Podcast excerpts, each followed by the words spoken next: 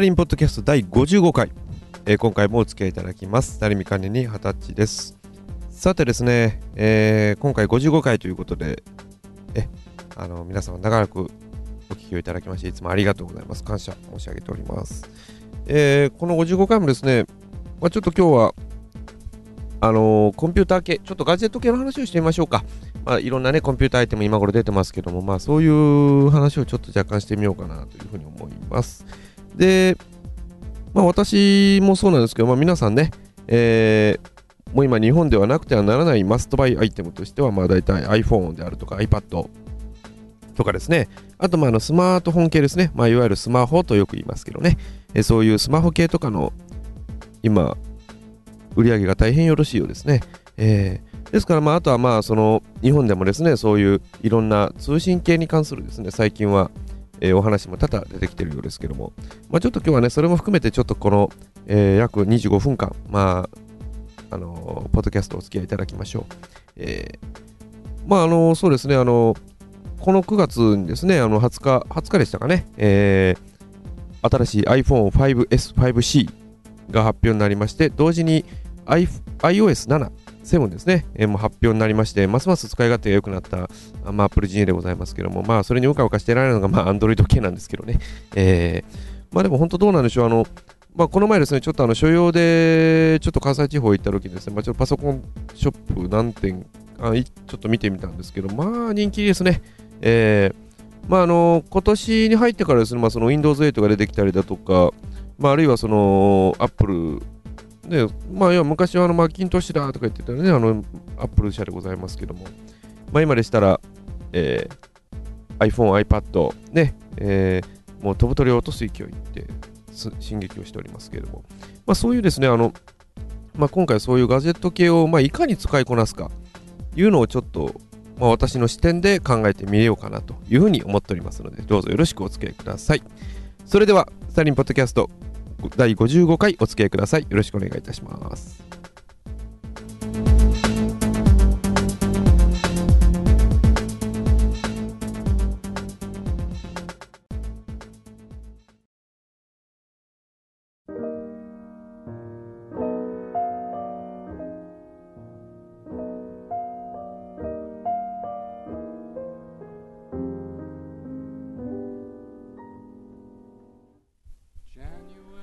さて、まああのー今回ですね、まあそのまあ、1からっていうふうにちょっと喋ってみようかなと思うんですけど、まああのーまあ、私まあ、私はそうなんですけど、いつもこう、まあ、持って歩くものとしてですね、まあ、スマホはまあ持って歩きますね。あとはパソコン持って歩くんですよ。うん。で、あの、今ですね、まあ、日本でまあそのパソコンって知られた存在であるとしても、まあ、今、Windows、あるいは Mac になるんでしょうけどもね、まあ、私の場合はあのいつも Windows 持って歩くんですけどね、えー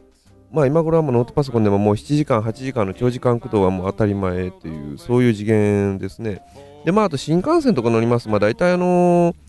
N700 とかになります、大体まあコンセント常備してる指定席っても大体多いんですね。窓側の席行けばありますけど、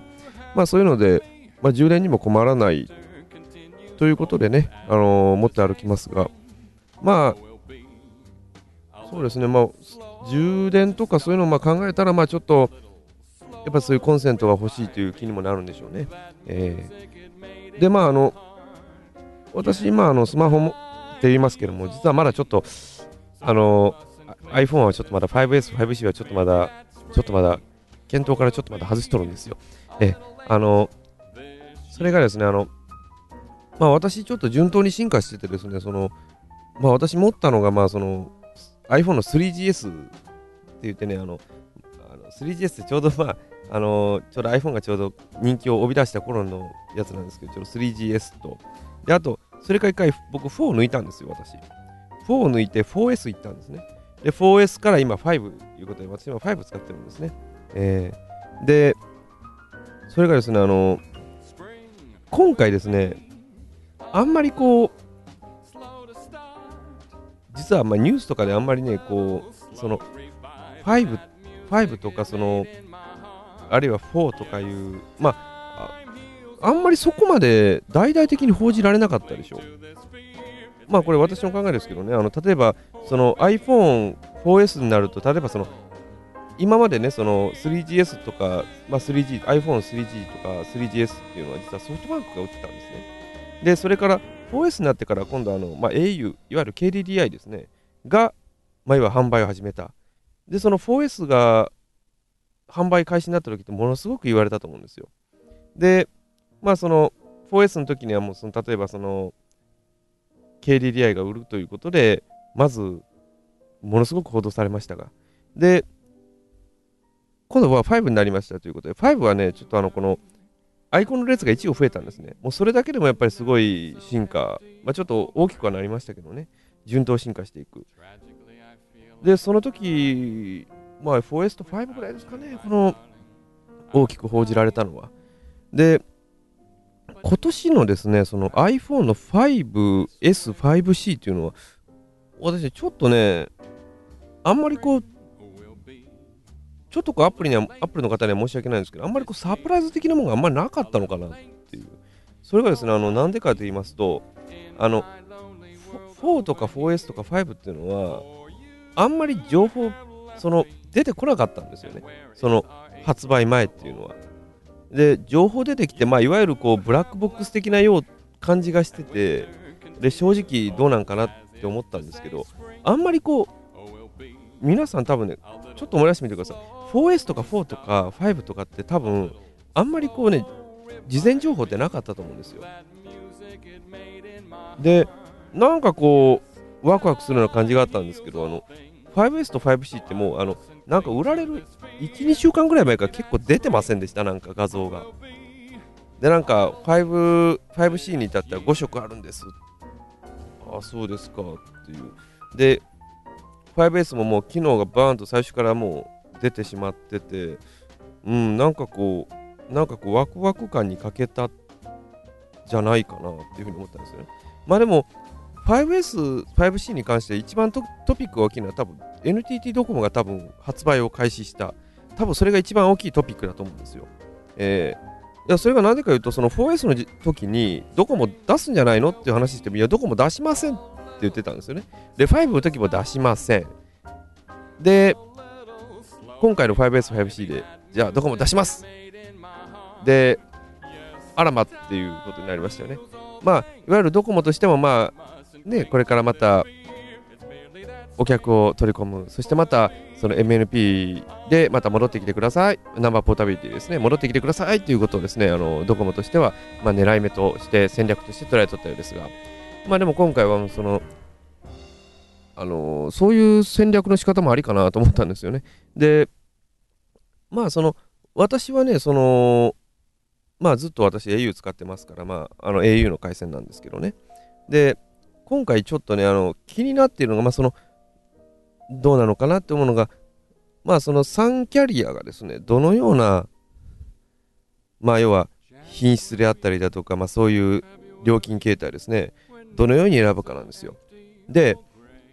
まあ、私が、まあ、こう、今これで、今ちょっと留保してるっていうのはですね、実はね、いろいろね、あるんですよ。まあ、それが何か言うとですね、あの、今後考えた時にどのキャリアを持った方が正解かなんですよねですからもうずっと使いますっていうんであれば私はどのキャリアでもいいと思いますそれが何でかいうとですね今ですね金額的な実は数値がもうで各社出揃ってます。でその金額がねほとんど横ばいなんですよね。で一つだけ言えばドコモが機種代が若干高いというもうそこだけデメリットなんですよ。だからそこだけがちょっと不安要素なんですね。ですから例えば2年持つ、まあ2年丸ごとその 5S、5C を持たれる方は別に問題ないんですけど、これが例えば1年で中途解約するとなると、実はドコモの方が一番高いんですよね。その解約した時の、解約したりとか、まあ、その流出、あの MNP で出ますよね。出る時のその機種代がちょっと高くつく。まあそこやと思います。えー、で、確かにね、言われる、まあその、ドコモと au とソフトバンクって何が一番違うかというと、まずね、あの、エリアなんですよ。で、そのエリアであるとか、まあそういう通信品質、まあ私らで言うと、まあその例えば LT、まあ今やったら 4G ですね。4G 回線とかそういう通信速度とかそういう品質の問題ですねであとは値段ですよ、えー、だからまあ、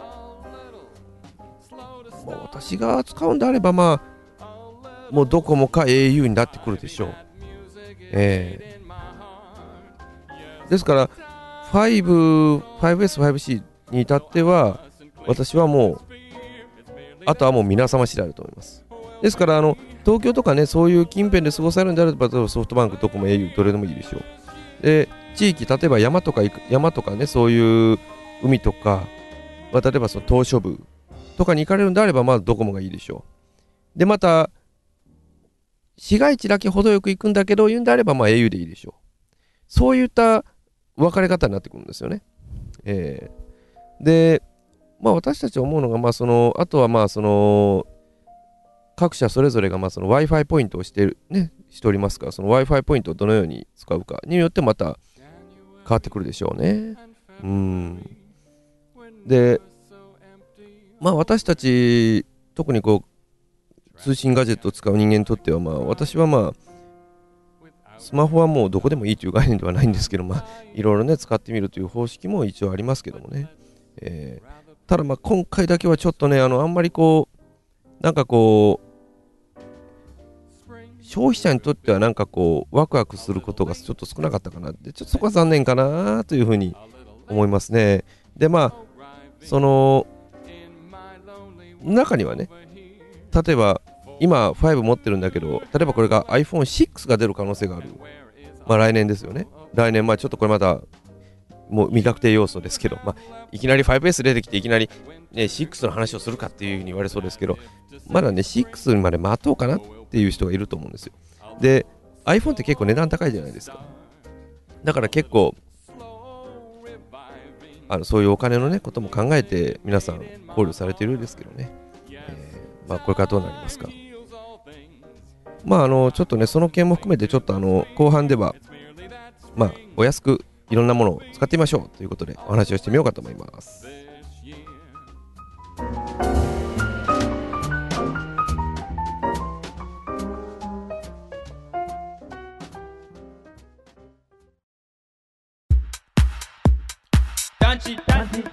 洋館型ボンテン入れ。アニマルライド。カモちゃんスキップフロア。スターハウス。ツインコリダ。ー市街住宅。アルジュ横断。シエフエキー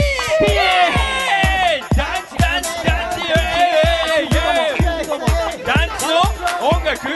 アート。団地特徴といえば。団地アンプラグド団地アンプラグドボリューム6アートエディションは2013年9月24日火曜日から9月29日日曜日まで。ワンデーイベントは2013年9月28日土曜日夕方から。場所は大阪環状線福島駅徒歩10分。ギャレリーカフェ新緑湾。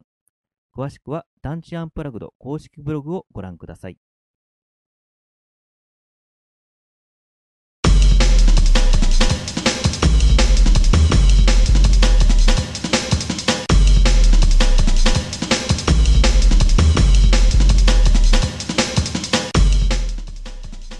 これからまたスマホを持つ人が増えるんでしょうね。スタリンポッドキャストまだまだ続きます。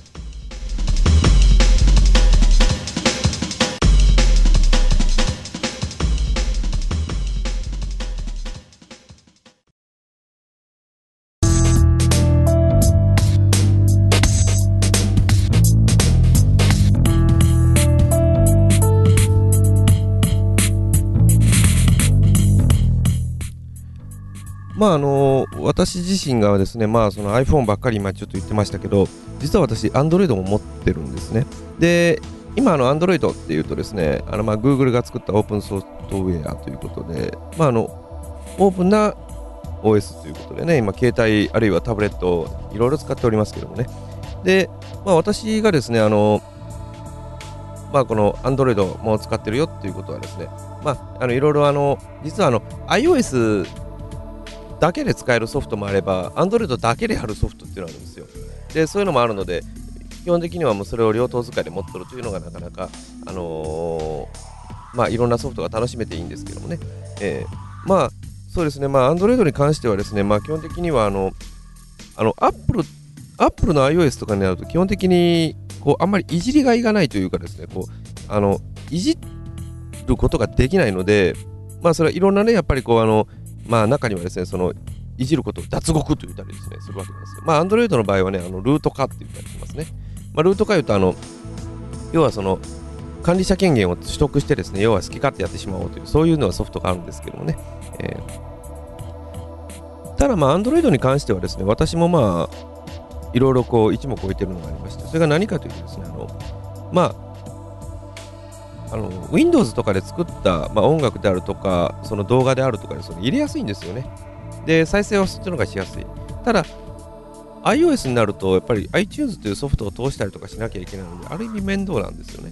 だからそれ考えたら、やっぱり Android も一つ、まあ、一丁あるし、で、iOS にも一丁ある。だからまあ、同じ、まあ、それぞれ一長一短はありますけどもね。ただそれ考えれば、やっぱりこう、両方持っててもいいかなというふうに思うんですね。で、やっぱり皆さんが、今そこで思われてるのが、通信量が高いっていうのがやっぱあると思うんですね。で、まあ、例えば、よく皆さんされるであれば、あるいはあの Twitter であるとか Facebook であるとかあるいはまあいろいろブログ閲覧、まあ、ホームページ閲覧とかあるでしょうやっぱりその中でね一番ね皆さんがこうなかなかこう気軽に行けないなと思うのが実は通信量の問題なんですよですから例えば携帯携帯のそのドコモ au ソフトバンクとかでキャリアボンズ頼みますがそしたら例えばあのー、そのパケットほ、ね、使い放題とかになるとやっぱり5000円ぐらいかかっちゃうじゃないですか。だからいくら基本料とか本体代とかが何かで割引で相殺されたとしても結局その通信代でまああれまあいうことになってくるわけですよ。でぜひともね私たちが今おすすめしている、まあ、私がねぜひともこれ使ってみたらいいですよっていうのをおすすめしてるのがねあの MVMO っていうそういう表記でしたっけ？MVMO だったと思うんですけどねあのあの要は例えばドコモからこれ実はドコモの回線なんですよ。ドコモの回線をですね、安く借り受けて通信をするという。その代わり通信のその速度は下げますよ。というサービスがあるんです。で、一番最安値は月980円からなんですね。で、まあ、あの、ここはね、いろいろプランがありますので、あの MVMO でどうぞ検索してみてください。今でしたら IIJ ミオだとか、あるいは今ビッグカメラもありましたね。とか、あとあの NTT コミュニケーションズとか、ああいう会社さんがですね、それぞれこぞってこぞって出してます。ですので、そういうのをね、使っていただくとね、まあ、あの例えば、あのー、費用が抑えられるんですよ。ですから、ツイッターとか、まあ、ちょっと軽い文章書きとかだったら、やっぱそれにした方がね、かえってお安く収まるときがあるんですね。で、例えば、あのー、古い Android の携帯だとか、古い iPhone であるとか、そういうのに使ってですね、まあ要は、今だったら 4GLT とかありますけど、それじゃなくて 3G 通信でいけるんであれば、もうそれを使ってあげた方が断然いいわけですね。えー、ですからそれを使ってもらって、まあお安く通信費を上げましょうと。ですからまあ他の例えばあの画像投稿であるとかそういうのであるのはもう普通のャリア契約でいいでしょうということでね、された方がいいかもしれません。えー、で、あの、私の場合ですね、あのよくカーナビで通信とかデータ、まあ、要はあの、カーナビで例えば音楽 CD 入れたときに文章を取ると、あのー、題名を取るときにですね、通信がどうしてもいるんですね。で、ほとんどのカーナビってあの、Bluetooth っていう今頃を搭載してるんですね。で、まあ、それは Android とかでそれを通信をしてデータを拾うのに、一般の回線まではいらないという時の場合でやっぱそういうね、980円とかのね、あの月額表明で十分いけますから、もうそれを使ってあげたらもうお得であると。いうような感じで使ってあげた方がいいと思うんですね。うん。ですから、あの、別にこう、無理にこう、高い契約をしなくても、まあ、そのから通話できませんからね。ええー、番号はもらっても通話できませんから、だからもう、通話は例えば、あの、一般の、ま、ガラケーいうか、その一般の普通の携帯ですね。普通の携帯で持っといて、で、それ以外の例えばメールであるとか、そういう Twitter、Facebook であるというのは、そういう安い SIM を挿したまあ、スマホ、まあ、ほとんど言ったらもうスマホ系、スマホ型のタブレットみたいな感じで使ってあげるのが、やっぱ一番お得、言ったらお得なんでしょうね。えー、で、今頃でしたらね、例えばその、まあ、LINE であったりだとか、そういうのも今、大変お流行りしてます。ですから、そういうのを使ってあげて、通信費を安く抑えるのが一つ一個やと思いますねうん。であとまああの私みたいにまああの今ねいろいろあるんですよ種類が。ですからその携帯にこだわらなくても例えばパソコンで使える例えばあの YMAX であるとかですね。そういうのとかも活用してあげる。そうすればするほどやっぱ全然使い道が増えてくるんですね。うん。ですからもうあのモバイルルーター持って行ってみんなで LAN でつなげるよっていう話でもいいですし。本当今頃通信のね幅が多くなりました。えー、ですからその通信の幅をぜひとも生かしていただきながらもコストセーブをしていただく。それでいいと思います。本当にそれでもうお財布がますますねあのー懐がまあ冷えずに済むわけですから、えーでも本当あの今頃はもう面白いもんでやっぱそういうですねあのガジェット使いのなかなか今頃は面白いんで私もやめられるようになっておりますけどまあ私も団地巡りするときにあの今あのそういう908円の SIM 入れて持って歩いてるんですよ。で写真撮ってそれをインスタグラムに上げるというそういう手法も使ってるんですよ。そしたらあのですかねあの携帯の電池とか別に気にしなくて済みますしね。本当楽な話なんですよ、えーですから今頃はね本当あのいろんなこうアフターパーツ携帯とかも出てます。ぜひともね使ってみてください。大変面白いです、えー。ですからまたあのそういうのもねまたあの随時ねあのーこれこういう風に使いたいんだけどどうだろうかっていうのもねぜひ皆さんもしよかったらこのポッドキャストでメールいただきましたらねちょっと使い方調べてみますよ。えー。でも本当あのそういう使い方もあるんじゃないかなと思います。まああの今までねその通信業界のは昔は聖域だったんですよ。だから要は携帯をこう私たちがねこう例えばこう中身開けてあの小さいカードをね IC チップ取り出してゴニョゴニョやってたようなそれが意味嫌われてた時代では今ないんですね。もうユーザーのでできることというのがたくさんありますから。それをやっていくと実は意外とお得であったりね楽しくまあそういういわゆる活動の幅を広げることができる羽を広げることができるそういう可能性も秘めてるんじゃないかなというふうに私は思いますね。えー、まああの実際ね、あのお金を気にしてしまうという私の坂野が生み出した一つの妙案でもあるかなというふうに思いますね。えぜひとも検討してみてください。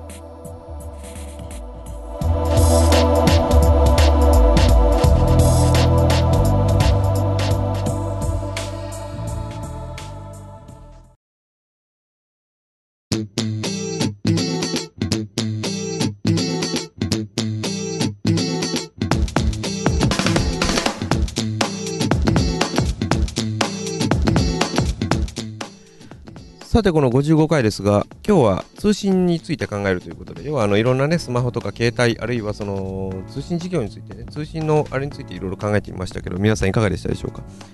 まああの携帯とかですねまあこう持って歩く中でやっぱりこうお金というのは一番大事なんでありまして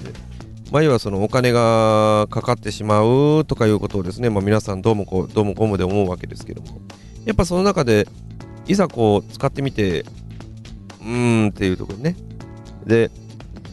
やっぱそういう難しいことも若干あるのでやっぱりこう2年間ねこう契約してしまうとやっぱそれに縛られなければならないというのではないと思うんですね。ですからそういうことも含めてまあ皆さんぜひともお安いようにお値段もねお安くなってますからぜひともそういうふうに向けてみてもいいかなと思いますね。うん。ですからあの、まあ、例えばその携帯電話事業業者いうのが全て出てるわけではないんでね。やっぱそういうのも含めてまあ自分のライフスタイルに合わせた通信のやり方っていうのも検討されてみてはいかがでしょうか。まああの本当ねあの今頃はいろんな手段も出てますから本当その手段をね生かしてあげるだけでもまたこれでも自分が持てるアドバンテージまた増えると思いますよ。えーぜひともね、あの、検討してみてください。よろしくお願いいたします。また本当にあの、いろいろありましたら、またね、あの、お伺いいただければ、しっかりお答えできますので、どうぞまあよろしく、ね、あの、メールの方送ってやってください。お願いいたします。さてですね、えー中間ジングルにもございました、えー、団地アンプラグドボリューム6、えー、ただいまですね、えー、アートセクション、えー、開かれております。皆さんぜひとも、えー、お越しになってみてください。えー、詳しくはですね、ブログの記事中に出ております、えー、ギャラリーカフェ新旅館さんにて取り組まれております。あとですね、28日には、えー、団地アンプラグドボリューム6、えー、ライブセクション、えー、いうことでですね、トークセッションということで、えー、開かれますので、えー、皆さんぜひぜひ、えー、大阪でございますけど、どうぞね、お足の方お運びをいただければと思います。よろしくお願いいたします。なおですね、このスタイリンポッドキャストでは皆様方のご意見、ご要望、苦情なんでも結構です。ね、あのー、お前メールをお待ちしております。えー、宛先はですね、えー、記事にございます、スターレットリミックス .com 並びに gmail.com どちらのアドレスでも結構です。どうぞ、えー、ご遠慮なく送ってみてください。え、あのー、まあ、あんまり変なの送らないでくださいね。え、あのー、あまりこう、あの、卑猥なものを送ってこないように、え、あの、変なものを送ってこないように、え、お願いいたします。え、あの、まあ、あの、明らかにこちらも自主規制がございますので、こちらもよろしくお願いします。はい。ではですね、えー、この調子で続きましては第56回になります。どうぞ、えー、よろしくお付き合いのほどお願いいたします。それでは次回第56回でお会いすることにいたしましょう。それではまた。